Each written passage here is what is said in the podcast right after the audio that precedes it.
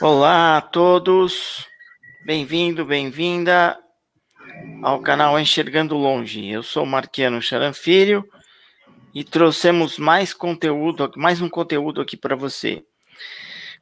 Aproveita, se inscreve no canal se você ainda não se inscreveu, ativa o sininho para receber as novas notificações e curta os vídeos que você gostar. É, hoje a gente tem uma convidada que é, e o tema daqui a pouquinho a gente vai falar sobre ele. Mirene Cristina, boa noite. Boa noite, boa noite a todos. Aliás, sejam todos bem-vindos a mais uma live. E olha, Marquiano, eu quero dizer uma coisa antes da gente começar. Diz a lenda que em 1895 os irmãos Lumière disseram a seguinte, disseram a seguinte frase: A invenção do cinematógrafo não tem nenhum futuro.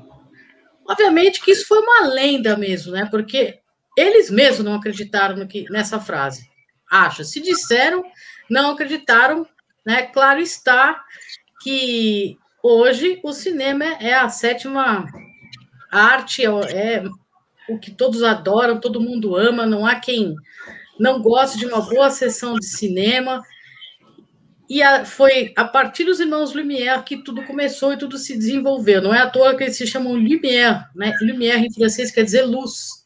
Luz, câmera e ação, que tem tudo a ver com a nossa convidada de hoje. Vocês vão saber agora, para quem gosta de cinema, para quem gosta de documentário, é muito especial. Vai daí, Marquiano. Quem é a nossa convidada hoje, então? A nossa convidada é formada em jornalismo, ela é diretora, é, ela também é videomaker e produtora de documentários. Eu estou falando de Manuela Maier. Manuela, muito obrigado por ter aceitado o nosso convite. É um prazer enorme ter você aqui no canal Enxergando Longe e no nosso podcast também, porque agora a gente está com podcast, podcast do mesmo nome, podcast Enxergando Longe. Então, muito obrigado por ter aceitado. Eu gostaria que você cumprimentasse nossos amigos e fizesse uma audiodescrição aí de você. Oi, boa noite, pessoal, tudo bem?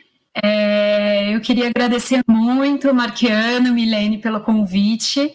A gente já se conhece faz um tempinho, né? É, bom, vou me descrever. Eu sou branca, é, eu tenho cabelo curtinho no momento, é, castanho claro, aloirado. É, eu tô com uma roupa bem colorida, nos tons de laranja, preto e azul. E eu tô com fundo de quadros, assim, uns quadros não, não é nem do meu gosto, porque eu não estou na minha casa no momento. então a decoração não é, não é muito. De, não é exatamente o meu ambiente. É, é, é, isso. E eu queria agradecer mesmo pelo convite, pela oportunidade de a gente voltar a se falar e falar sobre um assunto que nos conectou, né? É isso. Um prazer é nosso te receber aqui. Milene, por favor, se descreve para os nossos amigos. Bem, eu sou Milene Cristina, tenho 44 anos de idade, eu sou uma mulher branca, de pele branca, é, nariz e boca pequena, é, a minha boca está pintada de, com batom vermelho, tenho olhos azuis, estou novamente sem óculos, tenho cabelos loiros, compridos até a altura, lisos e compridos até a altura dos ombros, e hoje estou com uma blusa, uma, uma espécie de uma blusa camiseta, né? Uh, cor de vinho, com as mangas com detalhes em renda e miçangas. É isso aí, okay. Marquiano, vai daí. Ok, eu sou Marquiano, tenho 57 anos, pele branca, cabelos grisalhos, tenho um headset na minha cabeça e atrás de mim há uma parede com algumas medalhas, uma parede branca com algumas medalhas. Eu quero começar perguntando para Manuela. Manuela, é, você é jornalista de formação.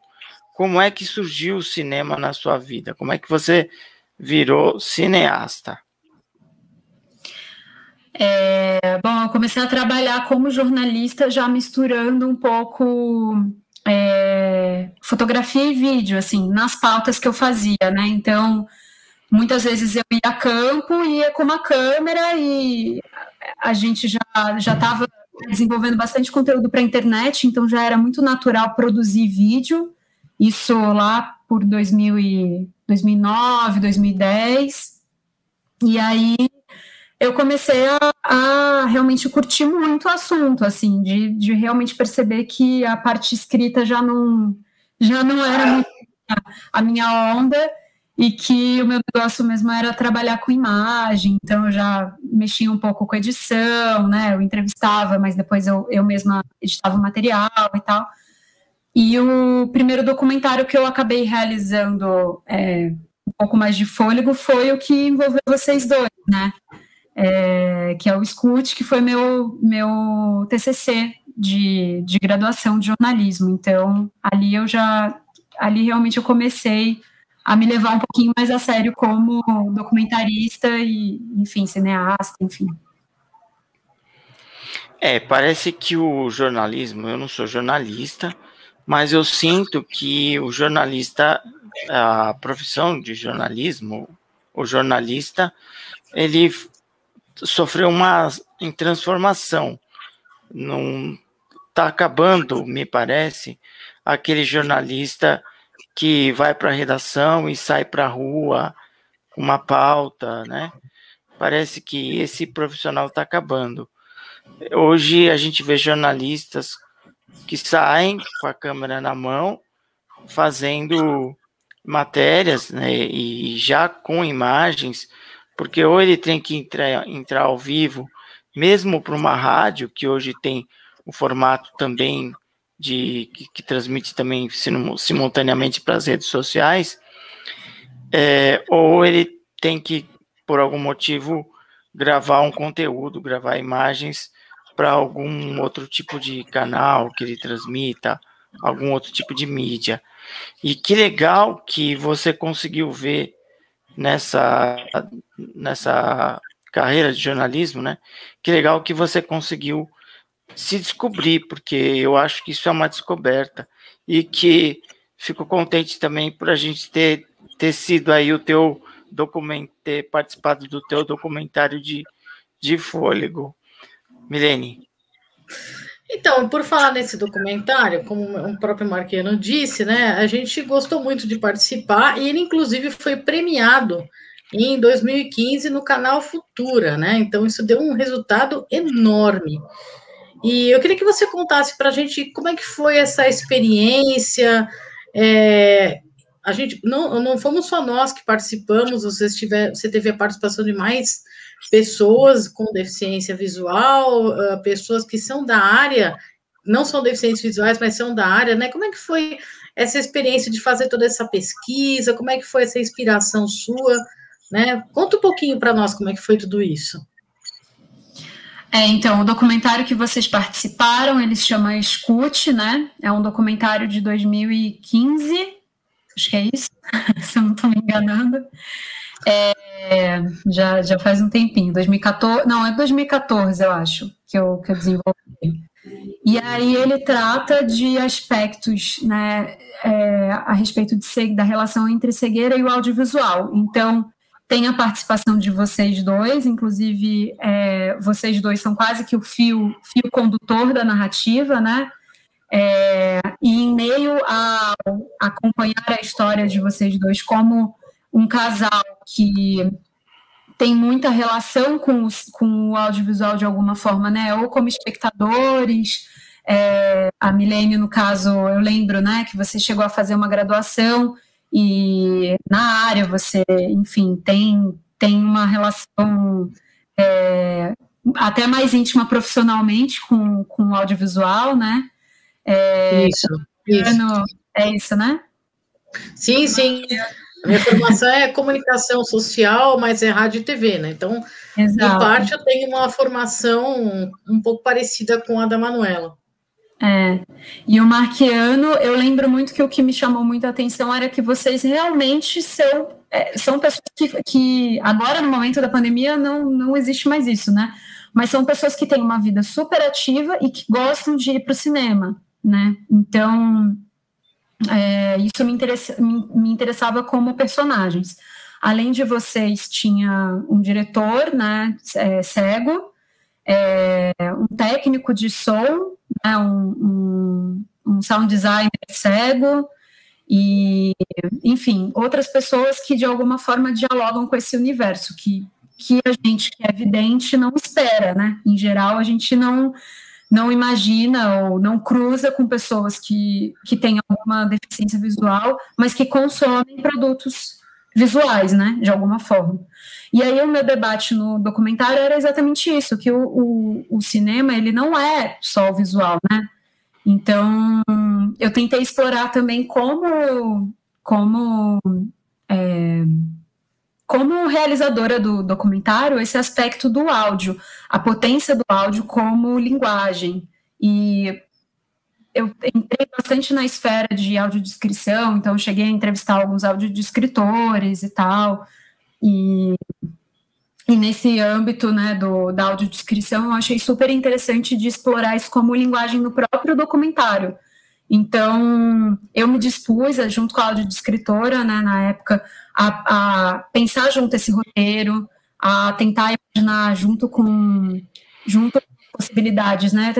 Existem é, limitações técnicas, né? É, é uma profissão, audiodescritora. Eu não sou audiodescritora, mas me interessava o processo criativo ali de ah, como que você descreve tal tal enquadramento, como você descreve tal é, fala ou intencionalidade, né? Eu como é, eu realizei o documentário, também montei ele.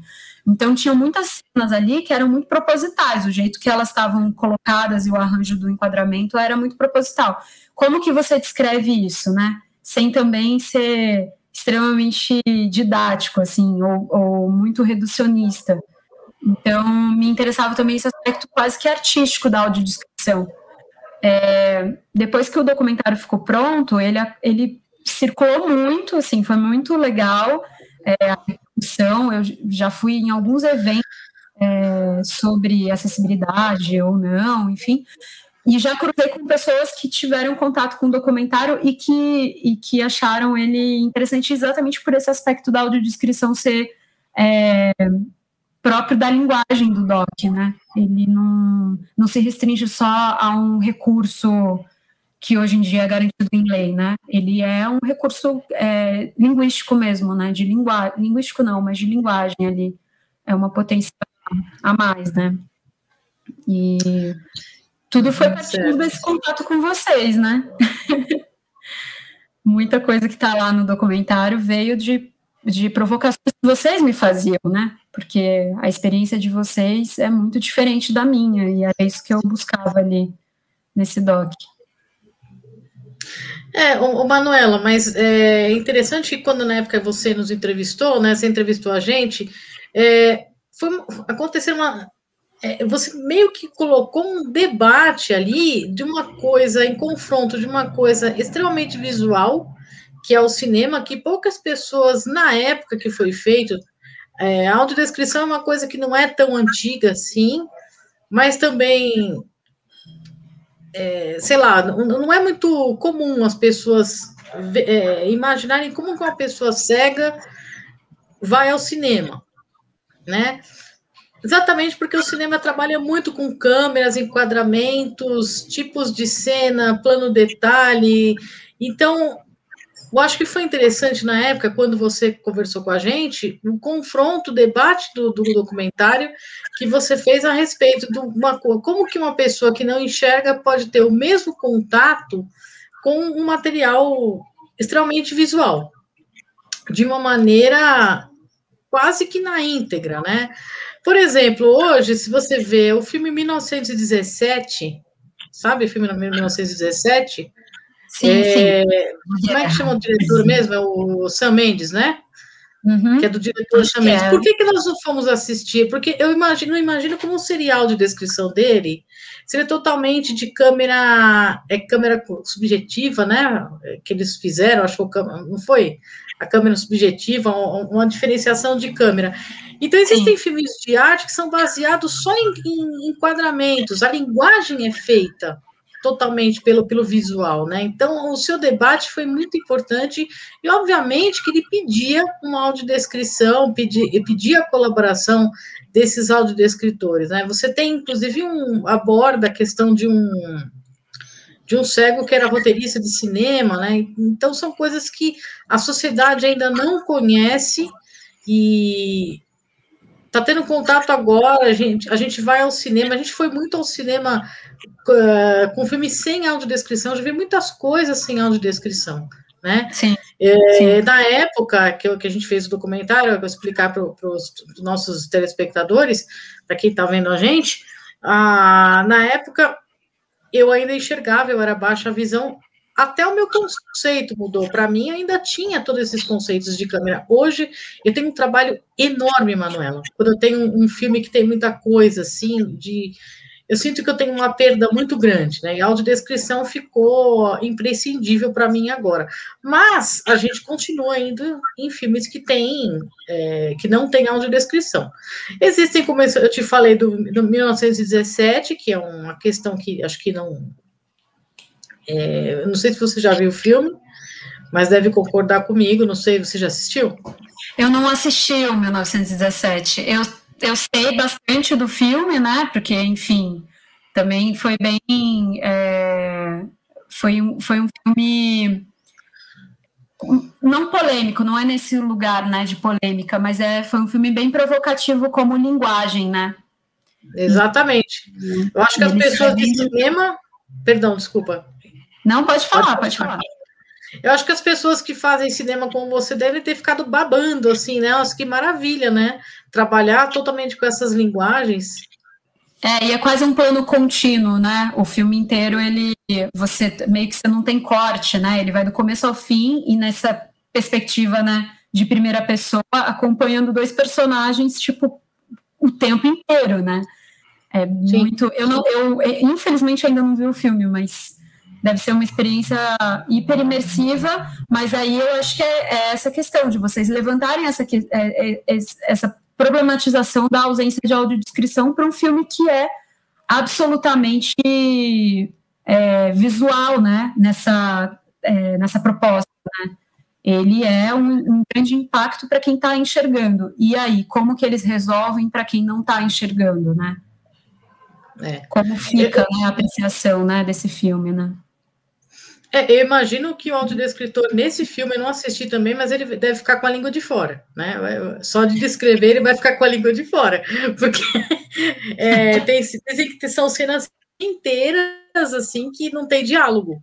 Então, imagina, ele vai falar, vai falar, vai falar. E outra coisa que aconteceu comigo foi bem engraçada. Eu fui com o Marquiano assistir o, a animação Menino e o Mundo, e eu já estava perdendo a visão, né? E ela tem imagens sobrepostas, é totalmente, né, com aquela linguagem do bebezinho que não que balbuciava as palavras, né? E eu vi aquelas imagens sobrepostas, eu falei, nossa, Marquiano, mas eu não consegui descrever nada para ele, nada. Eu saí, a gente sentiu que a gente não fez nada aquele dia, não tinha audiodescrição, e eu perguntei para uma audiodescritora, eu falei assim, olha, esse filme aí estava tão ruim, eu vi uma imagem em cima da outra, acho que eu estou perdendo mesmo. Ela falou, não, você não está perdendo, a imagem é sobreposta mesmo. Então, eu lanço aqui para os audiodescritores o desafio desses dois filmes, do 1917 e do, desse documentário Menino e o Mundo, que eu não sei se já tem, né? O Menino e o Mundo, não sei se tem. 1917 eu sei que não, mas se alguém fizer e tiver essa bondade de ajudar a gente, seria maravilhoso. É, a descrição é, uma, é um desafio imenso, né? Porque tem muito a ver também com gosto, com, com é, repertório, né? Foi, eu lembro de ter várias discussões, tanto com o, o áudio de escritora quanto com o consultor lá, né? O cego. Então era um embate tremendo, porque eu, eu também eu tenho muito essa questão de capacitismo, né?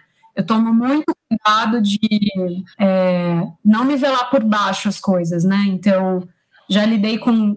Depois dessa experiência do Scoot, eu ainda desenvolvi outro projeto maior, assim, com cegos e tal, com outros colegas, e a gente tinha debatia isso muito, assim. Eram pessoas com né, já, já lidei com pessoas de várias, é, várias, várias localidades, até Brasil né, afora, assim, não só São Paulo, e com, com bagagens diferentes. E só o fato de, de né, no caso, o Marquiano, por exemplo, ele não tem memória visual, né? É, ficou cego na ciência e, e, que tipo de repertório cabe ao Marquiano e que tipo de repertório cabe a Milene, que é uma pessoa que enxergou, ficou baixa visão e agora é cega, né? Então, como que você faz, como você cria um roteiro de audiodescrição e um tipo de narrativa que abarque todas essas possibilidades e né, todas essas é, é to, todas essas mil, mil é, criatividades e potências né, individuais assim né? E Sim. como não não embalar por baixo. Eu acho isso super importante assim.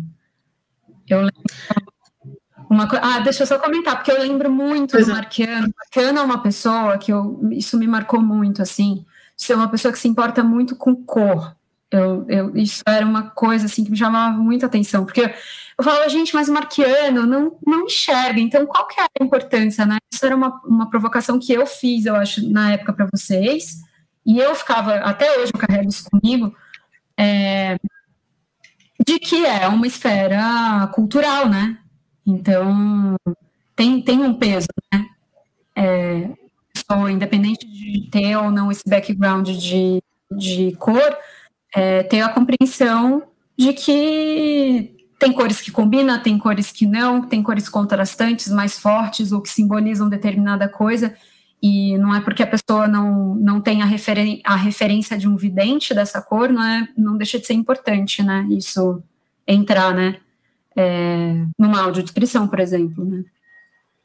Enfim, são, são, são coisas que vocês me traziam, assim, e eu é.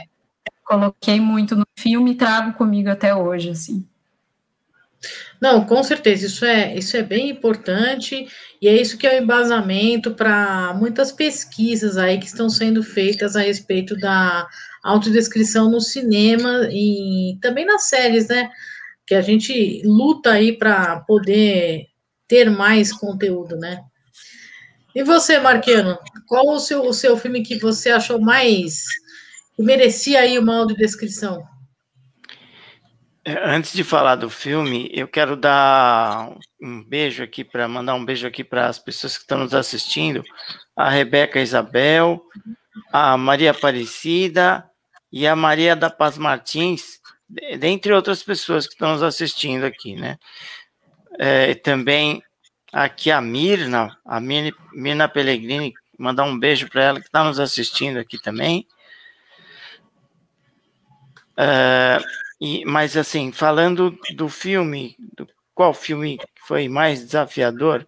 Assim, o Menino, o Menino Mundo, o Menino Mundo é esse que você comentou realmente, Sim. principalmente porque a, as, as palavras elas propositalmente elas eram ditas elas eram ditas ao contrário. Isso foi uma um recurso que o diretor é, utilizou é, para mostrar mesmo como é que o menino o bebezinho via o mundo. Então não tinha audiodescrição. E as falas eram todas ao contrário quer dizer foi um desafio tentar assistir esse filme Agora, tem um outro, um outro filme que eu quero destacar, que esse teve audiodescrição, e a audiodescrição aí foi de vital importância, é um filme uruguaio chamado Tanta Água. É, esse filme passou, se não me engano, em um, em um dos festivais do SESC, se não me engano, é, ou foi no antigo Cine Sabesp isso já faz um tempinho, é que todo mundo sabe que a escola uruguaia é uma escola diferente. Então é um filme, quase que um filme, um filme arte mesmo, uh, onde além da audiodescrição, você tinha que ter o recurso do voice over, mas não é o voice over que a gente usa nos, nos iPhones. O voice over é um recurso é como se fosse uma dublagem, só que não é uma dublagem, é o, um, um homem lê a voz, é, fala as, as vozes masculinas, e uma mulher fala as vozes femininas, porque o filme é em espanhol. Então, Sim. eles falam em português, leem a legenda, né? É, da forma que eu falei. Além deles, dessas duas pessoas, há o, a terceira pessoa, que é o áudio do escritor. Então, foi um filme que realmente eu achei necessário e, e, e ainda bem que houve a audiodescrição desse filme para que as, as pessoas pudessem acompanhar. E você comentou, né, Manuela, da cor. Eu acho que a cor, é, mesmo para gente que não enxerga, é importante a gente saber que cor combina, qual cor combina com a, com a outra, essa combinação de cores, que cor tem uh, uma roupa que você está vestindo, que cor tem um determinado objeto, porque as pessoas que enxergam se guiam pelas cores. Então, é, muitas vezes, é, é, muito comum as pessoas se referirem a oh, pega a jarra amarela para mim. E, e você, sabendo qual é, você pega, entendeu? Acho que a cor, inclusive, é, a gente pode até falar que a cor é usada, inclusive, até mesmo por segurança. Uma pessoa que vai tomar um determinado medicamento, é, sabendo a cor do medicamento, isso ajuda. Mas não quer dizer também que quem não saiba das cores, quem não consiga ver as cores, como as pessoas cegas não conseguem, estejam fora do mundo por causa disso. Não, você tem outros recursos. A saber a cor dos objetos é mais um recurso para, inclusive, você se incluir no mundo. Então, uh, e outra coisa que me chamou a atenção é o que a Manuela estava falando. É, eu lembro que quando você nos entrevistou, você perguntava, mas como, uh, como o cinema é importante se, se você, vocês não têm a visão? E, e o que a gente tentou passar para você, e acho que nós conseguimos, é, é que a, a imagem ela não se forma a partir da visão, a partir do sentido da visão. A imagem se forma a partir do seu cérebro.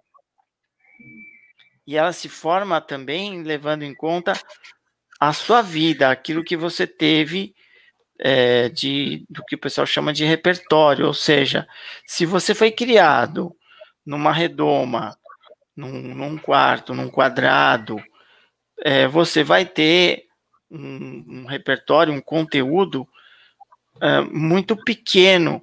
Agora, se você foi criado participando das coisas, as pessoas te mostrando como são as coisas, fazendo você tocar, fazendo você ter as sensações, as experiências, é, o seu conteúdo, obviamente, vai ser bem vasto. Então, você é, vai construir a imagem das coisas da sua maneira, que não é a maneira que a pessoa que enxerga é, tem, mas você vai ter a sua e ela não é definitivamente formada na visão, ela é formada assim no seu cérebro e a partir de toda a sua vivência. Sim. Isso é que, que, que, me chamou a atenção, porque era uma preocupação sua quando a gente. E hum. uma preocupação natural. É natural que quem não convive uma pessoa cega tem esse tipo de preocupação, né? É, volta assim, volta e meia, quando a gente fala, eu falava, comentava com meus amigos que eu, que eu ia ao cinema tal o pessoal falava, mas como, né? Como, como que você vai ao cinema tal? E de uns anos para cá, graças à audiodescrição, o cinema passou a ser bem mais consumido pelas pessoas cegas. E isso é muito bom. E, uh, lamentavelmente, a gente tem uma pouca é, procura pelos, pelos produtores, pelas produtoras, ainda é pouca, é, pela audiodescrição, é, levando-se em conta o, o que existe, a produção de filmes, se você pegar a produção de filmes como um todo e pegar os filmes que têm audiodescrição, ainda é muito pouco. E isso piora um pouco quando a gente fala de televisão. Televisão, então, é. nem se fala. É vergonhoso que nós tenhamos no Brasil uma grade semanal tão pequena é, em termos de horas de audiodescrição. Isso é, é lamentável que a gente tenha só isso de audiodescrição e no horário nobre, por exemplo, é muito difícil você ter um programa com audiodescrição. Não existe. Milene? É isso mesmo, não, falou e disse, Marquiano. Tudo que ele falou eu assino embaixo. E pessoas como a Manuela Meyer, que está aqui presente, estão fazendo essa diferença para nós, né? Então, eu queria te perguntar, Manuela, depois disso, você também teve um outro projeto que também é um debate, um confronto de outra atividade é, extremamente visual, que é a fotografia. Você é, fez, foi coordenadora da oficina do projeto Sentir Grafia. Ela deu origem depois para um documentário com o mesmo nome. Como é que foi? Porque veja, olha, antes de você responder, vou até te comentar, desculpa é, o, é, o comentário, mas é, quando eu fiz o, o documentário com você, eu ainda enxergava, mas quando eu fiquei cega, eu perdi um dos hobbies que eu gostava muito, que era fazer foto por ser extremamente visual. Como foi fazer todo esse processo, ensinar fotografia? É, mexer com, com câmera para essas pessoas cegas? Ah, eu quase volto à pergunta, porque eu sei que o Marquiano gostava de fotografar, pelo menos na época que a gente, a gente filmou juntos. Você, você tem essa, né, esse, é, esse carinho pela área, naturalmente, até pela profissão que você optou, né? Mas Sim. o Marquiano, eu lembro que ele tinha uma profunda curiosidade e já tinha uma certa intimidade, assim, com o equipamento, com as noções, né?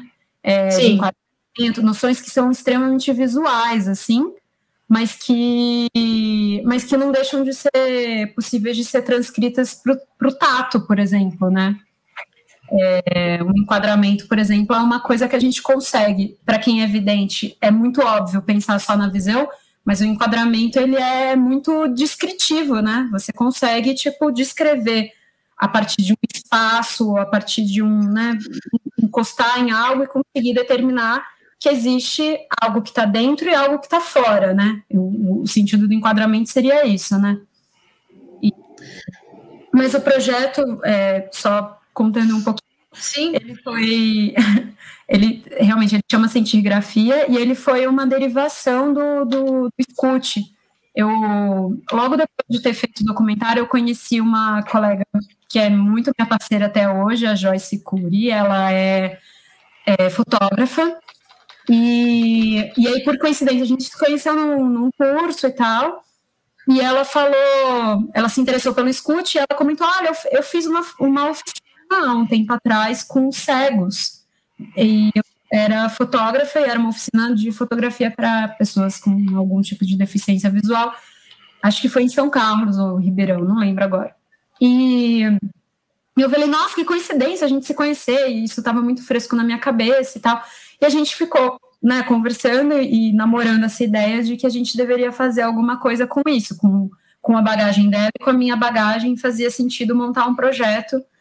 Juntei outros é, três colegas que também já tinham trabalhado comigo em outros, outros projetos que são igualmente curiosos, assim, que eu acho que é um projeto curioso, que mexe com, com esse, esse lugar muito é, desconfortável, não um lugar ruim, né? É um desconforto de, do diferente, né?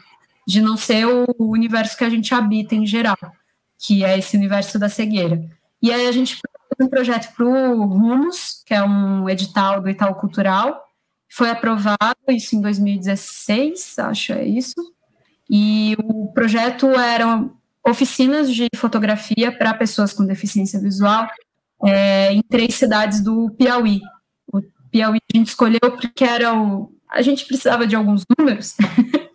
é, interessava a gente um lugar que fosse é, relevante em termos de proporção de pessoas com deficiência visual e o restante da população. Então, Piauí, na época, pelo IBGE, é, tinha uma, uma essa característica né, de ter é, o estado no Brasil com a maior quantidade de pessoas com algum tipo de deficiência visual é, proporcionalmente né, à população deles.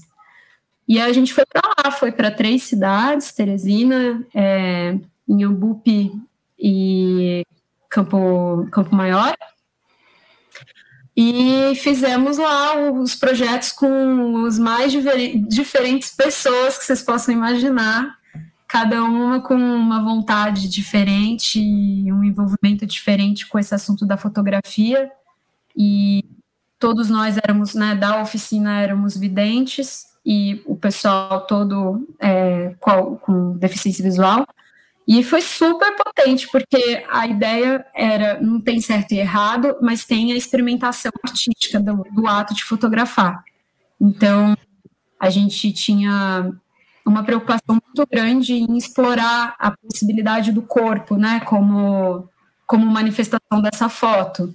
Então, tocar o outro, dialogar com o outro, ou o dialogar com aquele que está te acompanhando, muitas vezes para né, seu assistente, para ser essa, esse braço direito, né, vamos dizer assim, que é essa pessoa que vai, por exemplo, te descrever a cena, mas o protagonismo é de quem faz o clique, assim, né, a definição do tema, é, essa riqueza que é, eu acho que o Marquiano vai poder contar mais, porque ele já teve essa experiência da foto, né, é, essa riqueza que é você elaborar uma foto na sua cabeça e, e tentar acontecer, né? E, e o lidar com o nunca ver de fato, né? Essa foto que você faz, ela é uma foto no sentido muito criativo, muito potente ali na cabeça, mas não necessariamente, e será que importa se ela está realmente impressa ali, né? Então a gente brincou bastante com essas o que que, o que, que dá para fazer, o que, que não dá, o que, onde eles se sentiam mais ou menos é, capazes ou é, intrigados ou é, provocados, né? Eram, eram, eram constantes provocações assim que a gente fazia com todo mundo que participou. E criança, pessoa né, mais velha, adolescente, jovens, foram foi muito variado o público, assim, foi muito, muito interessante. A gente mantém contato com alguns dos participantes até hoje, então é bem legal assim, saber que alguns continuam fotografando. É... Ah, assim, eu só tenho memórias boas. E viraram vídeos, né? A gente fez filme. Oi. Eu acho que a Manuela caiu. Ah, será que ela caiu? Eu voltei? Voltou, voltou. Voltou. Voltou. voltou. é, vocês sumiram aqui para mim. Bom, mas eu estava falando que. Viraram vídeos, né? Que a gente fez esses vídeos, que não eram vídeos é, para explicar o projeto em si, eram vídeos que a gente é, tentou brincar com aquele que está, aquele que enxerga e que está vendo o filme. Então a gente ficava assim: ah, se o cego que faz a foto ele não vê a foto em si, mas isso pouco importa, porque o que importa é o ato de fotografar e o gesto. É, será que ver um filme em que se fala de foto e não se vê a foto, será que isso também não causaria para o espectador uma certa sensação próxima do que é a sensação do fotógrafo cego, né? Então a gente ficou criando artimanhas de linguagem para fazer com que os filmes não fossem muito óbvios, assim. Então, é uma cada são acho que são 11, 12, agora eu não estou com esse número muito, mas foram vários curtinhas que a gente fez, é, explorando várias questões, assim, que a gente se deparou quando estava fazendo essas oficinas lá no Piauí. E é isso. é, meu, tem muita, muita conversa aí. Esse projeto é. virou muita coisa. Então, eu acho que é por esse motivo que talvez eu sinta que eu fiz um curso com o Marqueno de fotografia com o João Cuxar, né? Sim, sim, e, sim. E aí foi muito interessante, mas na época também eu enxergava. Mas depois que eu perdi a visão, eu fiquei com esse pensamento. Como eu já via foto, como eu fazia as fotos e via o enquadramento, então acho que eu tenho essa crítica de, é, de olhar e falar assim, poxa, essa foto aqui tá mal feita, tá torta, tá não tá do jeito que eu gosto, porque você a pessoa cega vai fazer a foto sempre com a ajuda de um terceiro, né, de uma outra pessoa que vai indicar para ele, olha, aqui tá árvore, aqui tá coisa. Então, eu penso que essa foto não é totalmente dele. Essa foto é dele de mais alguém que fez, que direcionou, que falou o que tinha, né? A gente perde esse domínio. Né? Então não é simplesmente sair clicando, né? A pessoa cega sair clicando, porque obviamente que vai sair fora do quadro, você vai tirar a foto de alguém sem cabeça, né? E a foto que eu tirei lá foi bem engraçada, porque o que foi para exposição, porque o João Cuxar, ele estava no dia com um tênis cor de abóbora, que eu achei muito legal, ele estava com uma calça jeans e um tênis cor de abóbora. E tinha um aluno que estava com uma bengala cor de abóbora. Então a foto é ele, da, não se vê ele, só se é da perna para baixo, só se vê o tênis e a, e a perna, e ele segurando a bengala como se fosse um cego mesmo, a bengala combinando com o tênis. E aí tinha a sombra dele refletida. Era essa foto que foi para a exposição. Porque eu achei um barato, achei, sabe, monobloco, assim, o tênis uhum. combinando com a bengala. Eu falei, que show o tênis com a bengala, olha que legal. Então, mas na época eu enxergava, então você consegue colocar uma semiótica, né? A foto é que nem o cinema, a imagem quer dizer alguma coisa, ela não é simplesmente tirar por tirar, né? Então, então talvez seja por isso. Posso, eu acho que está na hora de eu fazer um curso com você, né, Manuela, de foto para reativar essa questão aí, de repente tem um é, outro conceito. Te falar que uma das coisas que a gente tinha muito, que a gente, né, que a, tinham pessoas que participaram da oficina que tinham é, as referências visuais porque enxergaram ou enxergavam um pouco, né, tinham baixa visão. E aí elas ficavam muito frustradas muitas vezes, assim, com o resultado das fotos, né? E aí a gente, a gente mesmo começou a se questionar se isso é, é, existe uma certa. Eu não sei, eu como documentarista, né, faço imagens, né, trabalho com isso, a gente se cobra muito, existe quase uma ditadura da imagem, né, então esse curso para mim, essas oficinas, elas também me libertaram de algumas coisas, assim, e talvez seja um pouco esse o processo que você talvez tenha que ser mais generosa com você, Milene, Talvez as suas fotos entrem em outras esferas que não estão é, dentro do, do que se espera de enquadramento de alguém que enxerga. Sim. Você precisa pensar de outra forma. O seu é obviamente que as suas fotografias vão estar num outro lugar, entende? E é uma, um, um outro lugar que tem uma potência enorme de, de, de expressão, né? A gente olhava as fotos e tentava, é, quando a gente avaliava e conversava com os participantes, né? Que a gente dava esse feedback, enfim, era muito interessante. E pedia para eles descreverem as fotos que eles tinham feito.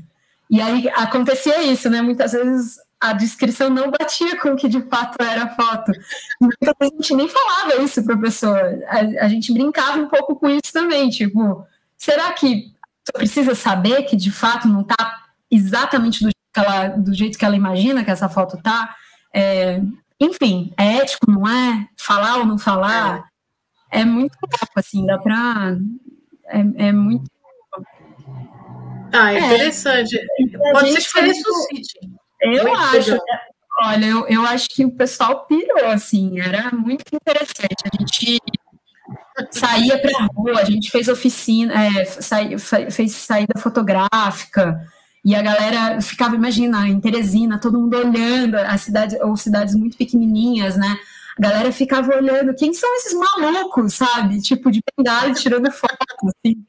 Era muito legal. E aí todo mundo aproxima, tem muito isso, né? Cidade pequena, por exemplo, é, ainda, ainda mais do que em cidades que nem a gente vive, né? Como São Paulo, ainda existe uma coisa terrível que é, que eu acho que o Marquiano sempre alerta muito, que é essa coisa de se esconder, né?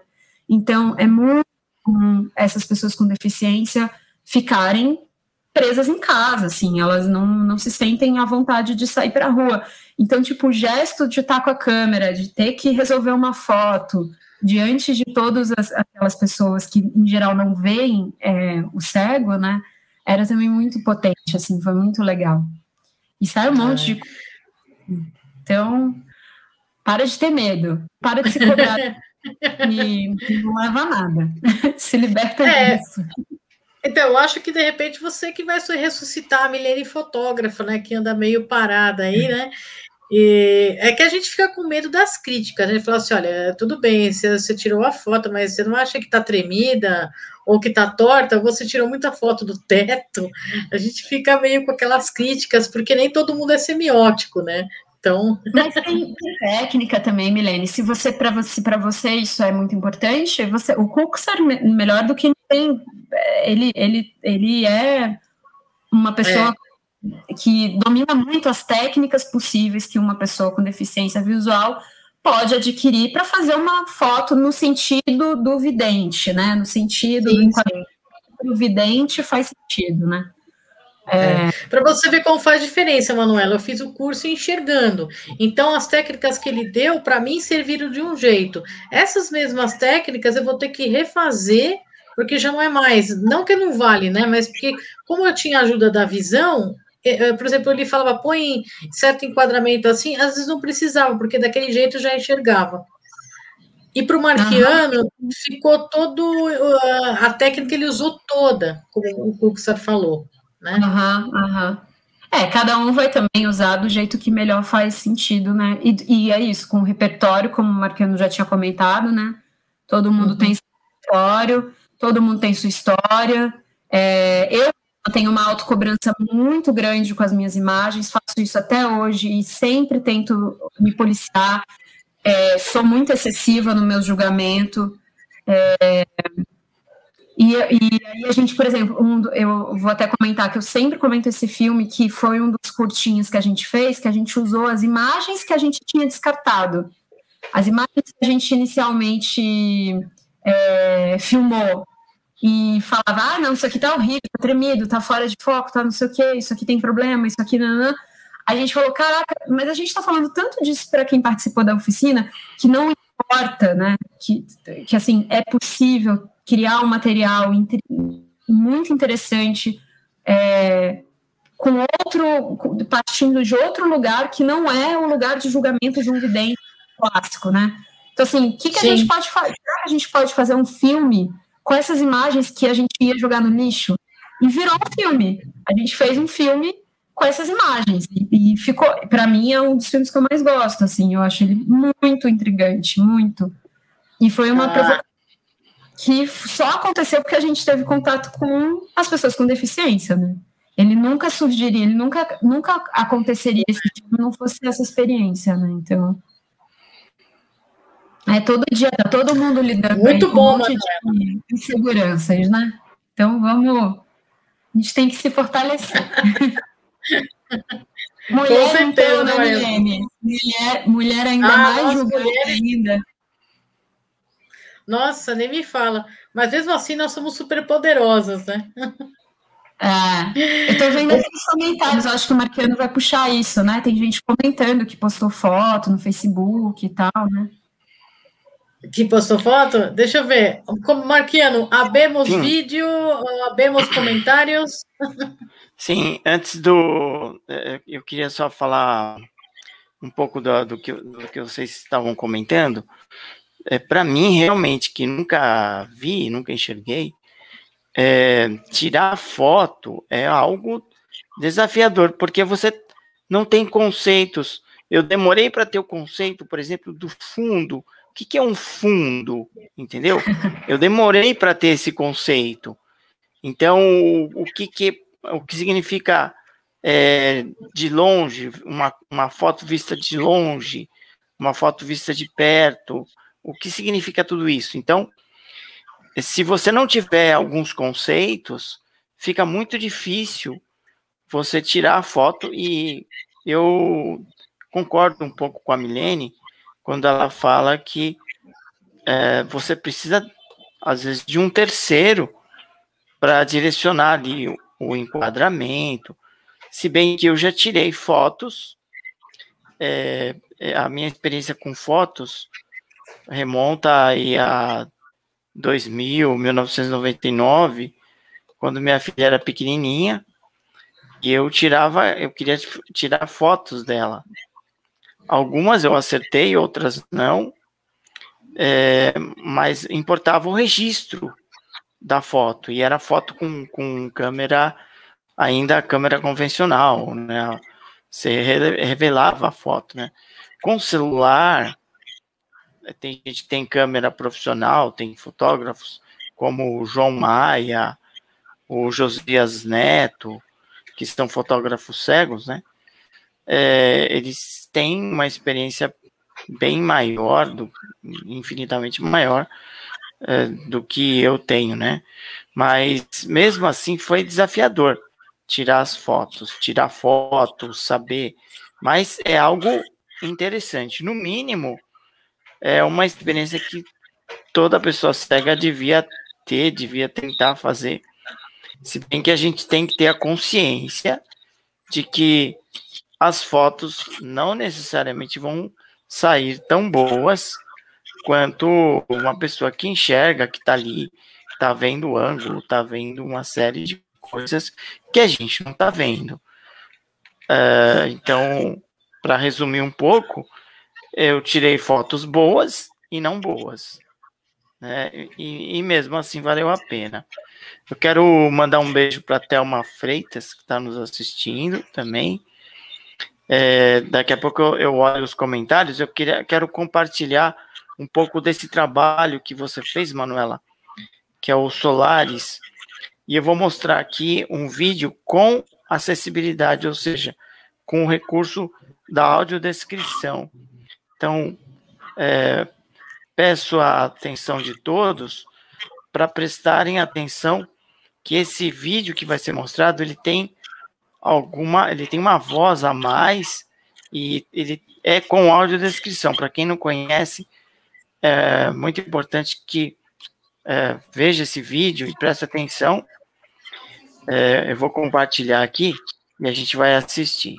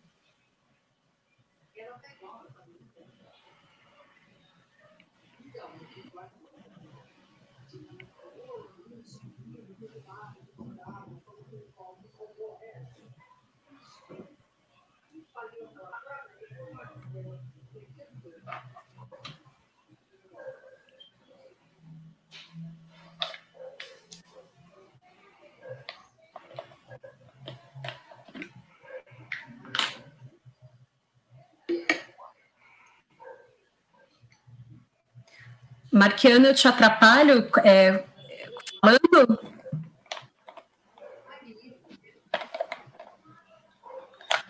Não, pode comentar.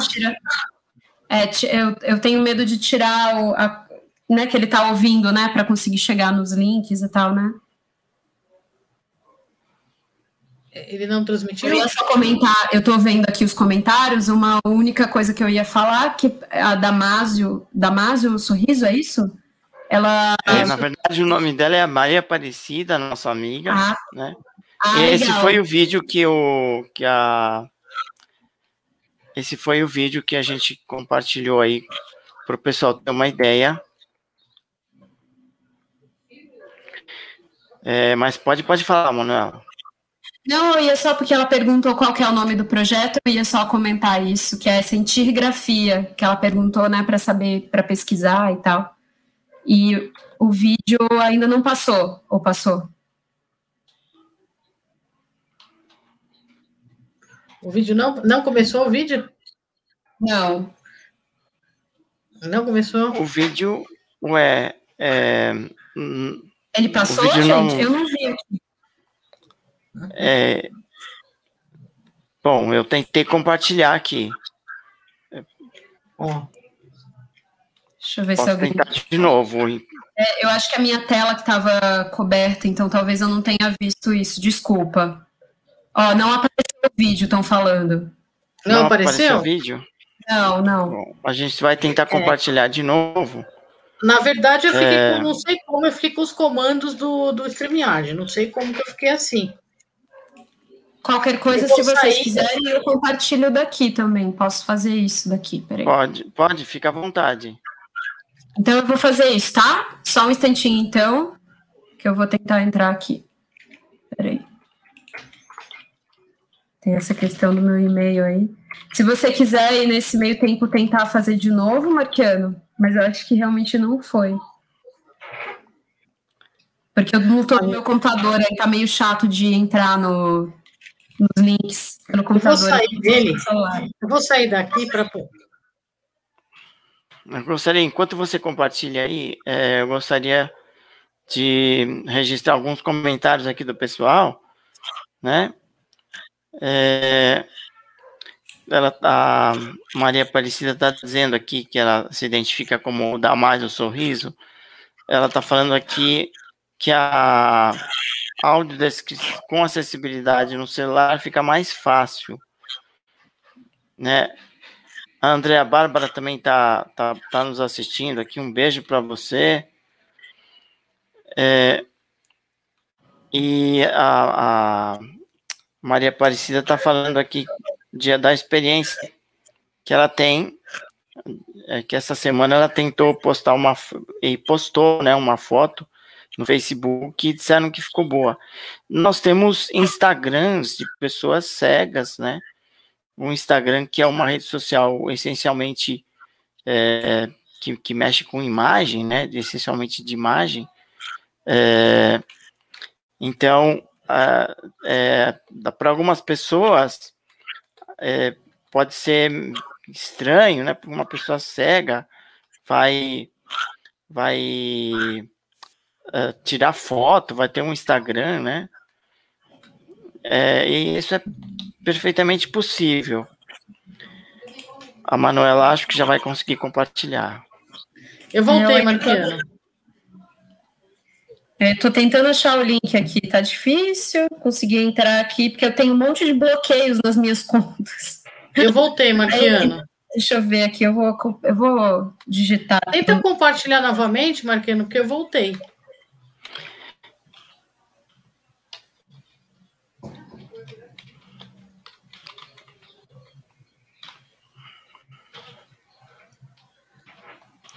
O pessoal está comentando que por enquanto não apareceu o vídeo, mas a gente vai tentar mostrar para vocês aí.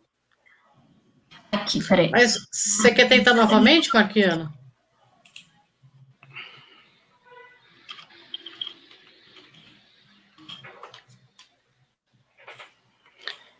Marquiano? Eu acho que ele não está ouvindo a gente. Ah, você está me ouvindo, que bom.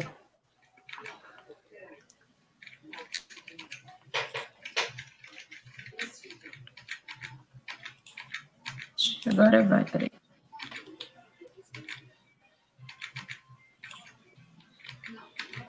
Não tá fácil para pra ninguém, tá né? Mas que cego, tá todo mundo com dificuldade. Mas agora é, eu consegui aqui o link, é. peraí. Consegui, já vou, eu vou compartilhar, deixa eu ver aqui.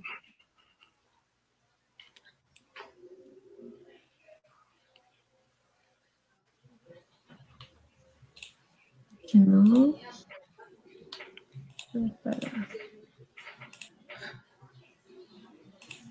Share screen.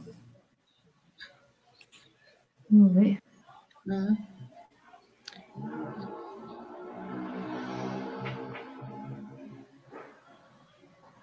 Sim. Enquanto a Manuela está tentando compartilhar, eu vou registrar um comentário aqui da Maria da Paz, que ela fala que a audiodescrição é um recurso incrível e é mesmo.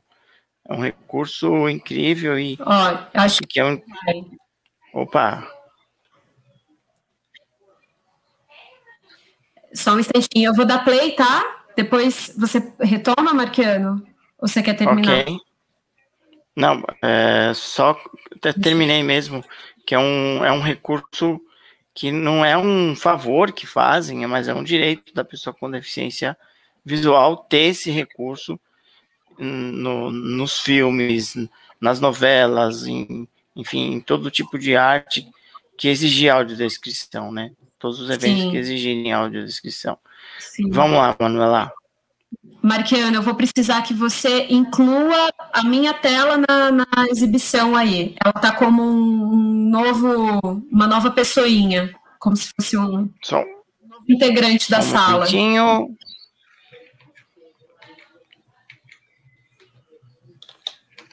Aí, foi. Ok. Perfeito. Eu vou dar play aqui, tá? Deixa eu botar a tela. Lei de Incentivo à Cultura. Apoio. Este projeto é selecionado Rumos Itaú Cultural. Realização Ministério da Cultura, Brasil Governo Federal.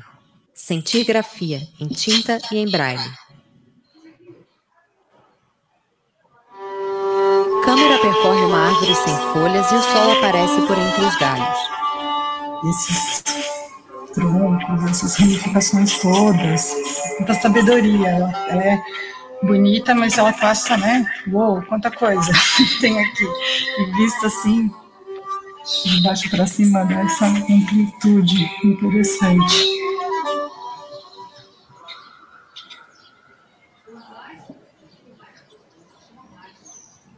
Uma moça toca o tronco da árvore.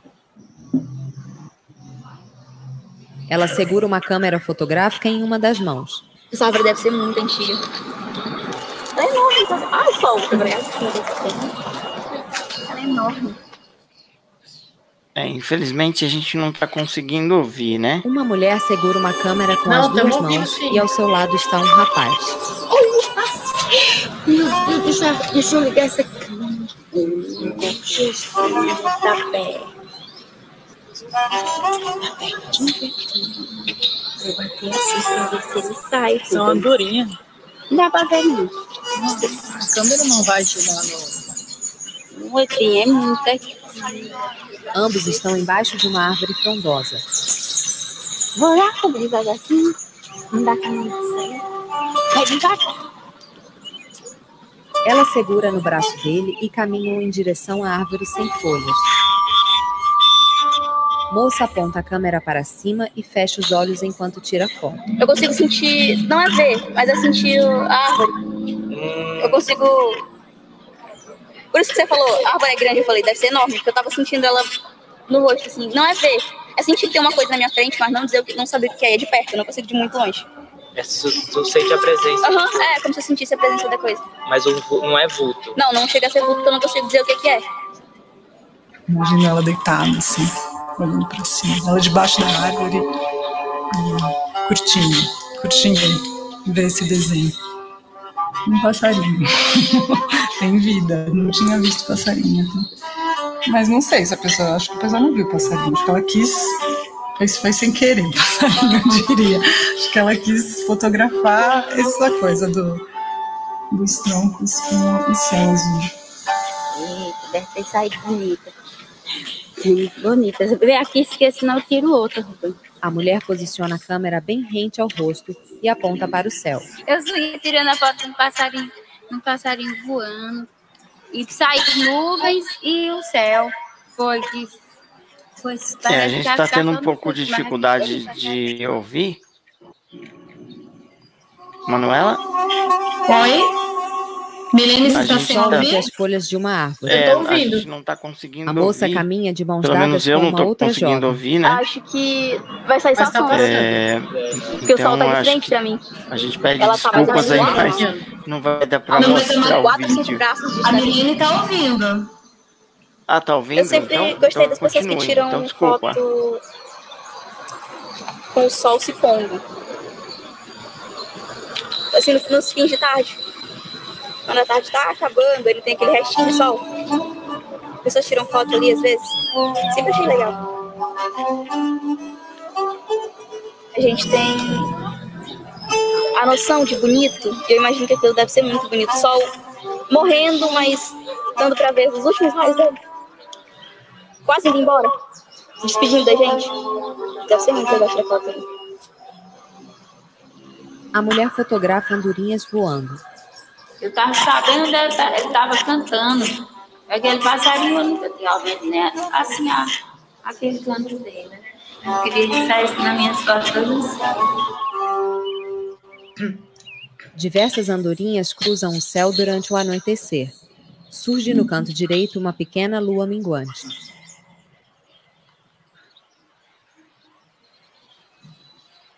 Solares. Essa foto é legal porque ela, conforme a gente vai, vai olhando, vai percebendo os detalhes, né? Dá para sentir o frescor do dia nessa foto, uma brisa, se você for pensar. E esses pássaros voando, isso eu percebi logo de cara, me chamou atenção. E uma lua ali, essa lua foi surpresa. Ou ela foi acidental também. Se foi acidental, que sorte, né? Que não foi, não. Direção e montagem Manuela Meyer. Captação de imagem e som Daniel Lolo, Manuela Meyer. Produção André Rolim, Daniel Lolo, Manuela Meyer. Edição de áudio Submarino Fantástico. Cor Mia Movie. Identidade visual André Rolim. Oficinas de fotografia Piauí. Joyce Cury, Otávio Almeida. Fotógrafos Agricolândia. Fátima Lima, Gustavo Batista, Mariano Carlos, Mariano Neri. Fotógrafos Campo Maior. Cristóvão Portela, PH, Paulo Show, Robarros, Val Rodrigues. Fotógrafos Teresina, Ana Cláudia, Anne Chamira, Denise Santos, Francisca Araújo, Francisca Rita, Herbert Portela, Jane Kelly, Maria do Carmo, Maria da Luz. Acabou. Marquiano, você não conseguiu ouvir, né? Eu não consegui, mas o importante é que o pessoal conseguiu ouvir. Eu tô dando uma olhadinha aqui no chat e o pessoal tá comentando que conseguiu ouvir e é isso que importa, né? É, mas acho que, acho que deu para o pessoal perceber a importância da audiodescrição para um vídeo. E isso deveria ser uma realidade em todos os filmes, em todas as novelas, documentários. A gente deveria ter isso hoje como algo que o melhor dos mundos seria aquele em que a pessoa com deficiência visual viu, um, viu uma propaganda de um filme, ouviu falar de um filme, e, e esse filme está passando perto da casa dele, ele vai ao cinema e entra e é disponibilizado para ele um aparelho, um equipamento onde ele possa ter acesso à audiodescrição, pagar e assistir o filme como qualquer pessoa. O melhor dos mundos é esse, e a gente espera que um dia a gente vai chegar lá, nós vamos chegar lá. A gente vai chegar nisso também. Vamos, Mas é, vamos. deu para deu para vocês verem o, um pouquinho do trabalho da Manuela e um trabalho em que ela teve a preocupação de proporcionar audiodescrição. É, ela já falou do trabalho, né, da, da, importância desse trabalho. Eu acho que é um trabalho super bem feito e a gente, é, eu fico, pelo menos, eu, eu fico satisfeito, e a Milene com certeza também, da gente ter colaborado, não nesse trabalho, mas a gente ter sido é, responsável, aí se a gente pode falar assim, mas ter sido aí um ponto de partida é, para você, num primeiro documentário que você fez, no primeiro trabalho, partir para outros trabalhos e, enfim, e ter êxito aí na sua carreira de cineasta, envolvendo as pessoas com deficiência visual e as pessoas com deficiência em geral, né? Isso é muito bom. É, posso só, eu só queria fazer uma correção. Eu falei a cidade completamente errada, uma das cidades que foi no Piauí. Eu falei em Umbupe, que é uma cidade que eu atuei em outro projeto, que é na Bahia, e na realidade é Agricolândia, que é a cidade do Piauí que a gente foi. O pessoal de Agricolândia vai ficar muito bravo comigo pelo erro. Mil desculpas. Eu realmente, tipo, dispensei aqui. Enfim, só para fazer esse, essa correção. Correção é. feita. É. Correção ô, ô, Manuela. Feita. Manuela, eu gostaria que você deixasse para gente aí Desculpa. uma mensagem final. Foi maravilhoso. É, eu curti bastante essa live aí com você. É, eu, a gente gostaria que você desse uma mensagem final aí para os nossos amigos. E é... muito obrigado por ter aceitado, novamente, muito obrigado por ter aceitado a live e o canal está aberto aí para você. É quando você quiser é, vir de novo, para a gente vai ser um prazer. Ah, eu vou, vou adorar também voltar. Passa muito rápido, né? A Milene já tinha me falado isso, que a sensação é, né? É, é uma conversa, ela vai indo, vai sim. indo, quando a gente já, já evoluiu um monte de coisas, né? Já sim, veio um sim. monte de coisas. É... Ah, eu queria agradecer, assim, pelo. Eu, eu me sinto extremamente honrada de, de, enfim, de vocês dois continuarem é, me considerando né, para os projetos e para as ideias e para as loucuras que vocês veem. Eu tenho uma admiração muito grande por vocês. Estou é, sempre meio de olho, é, sempre tentando acompanhar quais são os, as novas empreitadas do casal, individualmente e juntos, porque eu acho isso muito legal. Assim, para mim, vocês é, essa parceria, vocês criam, né, conjuntamente, é muito inspirador, independente de vocês serem um casal amorosamente falando, mas eu acho que vocês são parceiros mesmo, assim, parceiros nessa é, nessa ideia de que a pessoa com deficiência ela tá aí, vocês têm interesses que também não são apenas sobre a cegueira, é, como qualquer uma pessoa que enxerga, não se resume a ser uma pessoa que enxerga, assim como vocês que são pessoas que não enxergam também não se resumem no não enxergar, vocês têm outros interesses, vocês são potentes em outras mil variantes e esse projeto no YouTube é uma delas, né? Essas lives. E queria agradecer muito, porque para mim é muito inspirador, assim. Eu, eu, gosto do, eu gosto de estar em contato com, com pessoas que são diferentes de mim e que têm muitas coisas ao mesmo tempo em comum, que são interesses nesse lugar artístico, é, no respeito, né, pelo, por aquilo que a gente às vezes não, não compreende, mas a gente tem empatia. E é isso, assim, para mim é sempre é muito, muito interessante estar junto de vocês, assim, ouvi-los e, e acompanhar o trabalho de vocês. Olha, muito obrigado. Nós que agradecemos, Manuela, porque você é, é uma pessoa de cabeça, mente aberta, né? Tem trabalhos Bem, eu acho que, que assim, você volte. É, a gente tem interesses, como todo mundo tem interesse, né? Sim, acho que não. É, em, em, em, tudo é, que existe, né? uh, em vários, nos vários contextos. a gente tem interesse por tudo que as outras pessoas, né, que as pessoas que enxergam, que não têm uma deficiência têm. Então, isso a gente sempre quer deixar nítido, né, quer deixar claro que os interesses são os mesmos, né. Só registrar o nosso amigo Marco Antônio, lá do uhum. Pará, que nos assiste. E ele fala aqui da, do recurso da audiodescrição, ele concorda que é um recurso importante, a audiodescrição em tudo. A Maria Aparecida tá te mandando, tá te parabenizando pelo projeto E o Marco Antônio, ele está dizendo aqui que o, quando mandaram, o, quando, quando ele recebeu, ou quando ele foi avisado de que o, a live, que a nossa live começaria às 21. Eu não sei se é um problema de horário aí, viu, o Marco Antônio? Porque eu acho que vocês estão um fuso horário diferente do nosso aqui, né? Mas a live é tá programada mesmo, estava programada para as 20 horas, que é o horário da nossa live, no horário uhum. costumeiro das nossas lives, às 20 horas.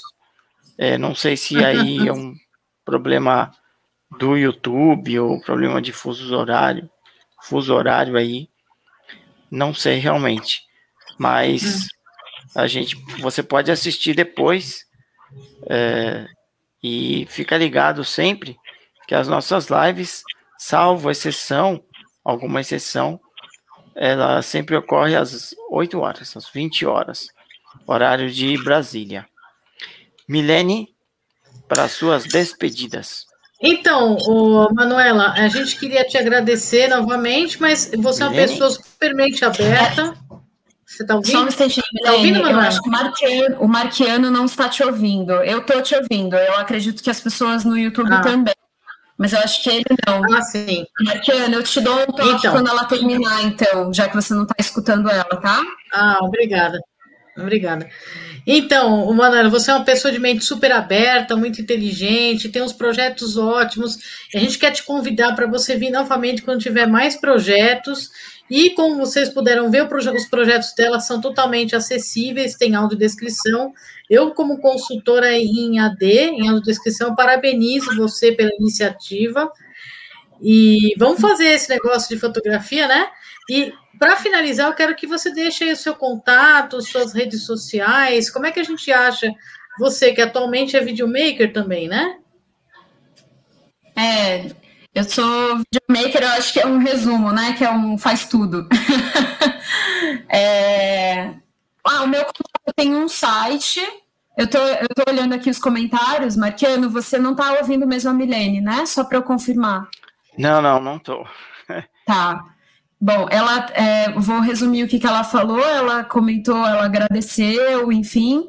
E tá feito o convite, Milene, vamos fotografar. Com certeza.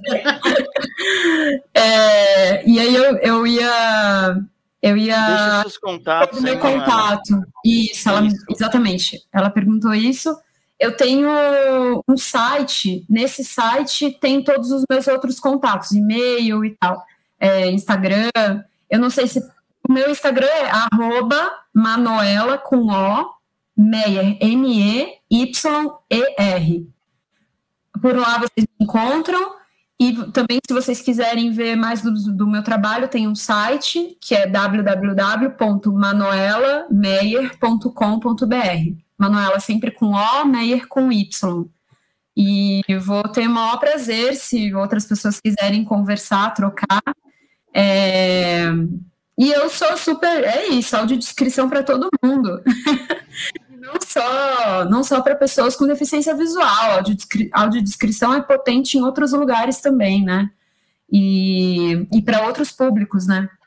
E falar também que todo o meu material não só tem audiodescrição, como tem a legendagem descritiva e a janela de Libras, né? Também é importante sempre reforçar que, que quando a gente fala de acessibilidade, a gente não está falando só de pessoas com deficiência visual, mas a gente tenta contemplar todas as outras deficiências, né? É, intelectuais, auditivas, enfim, é isso. Com certeza, isso é muito importante. É, eu gostaria de, de, informar que o episódio da live que a gente fez com a Bia Santana, a patinadora, é, os cegos e a patinação, esse episódio já está nos agregadores de podcast, então você que curte podcast pode procurar o nosso podcast também chama-se Enxergando Longe. Então procure aí no seu agregador. E esse podcast, assim que nos próximos dias ele também estará esse episódio aqui com a Manuela. É, a gente também vai disponibilizar em podcast. Então, compartilhe aí com a gente esse vídeo, compartilhe os podcasts, sugestões para as nossas lives. Você pode dar pelo e-mail enxergando de outra forma ponto, enxergando de outra forma arroba gmail.com enxergando de outra forma tudo junto arroba gmail.com um beijo, Milene. Obrigado por ter me ajudado a fazer a live, embora eu não esteja te ouvindo. Mas um beijo. Um beijo, Manuela. Um beijo, pessoal. Fiquem todos com Deus. Tudo de bom e aguardem as novidades no canal. Um beijo para todos. Um beijo, Manuela. Um beijo também. Um beijo. Obrigada. Obrigada. Valeu, Mariana. Pronto. Eu acho Quem que ainda está passando. Ainda está. Eita, tá... nós estamos passando? Estamos. É o making off?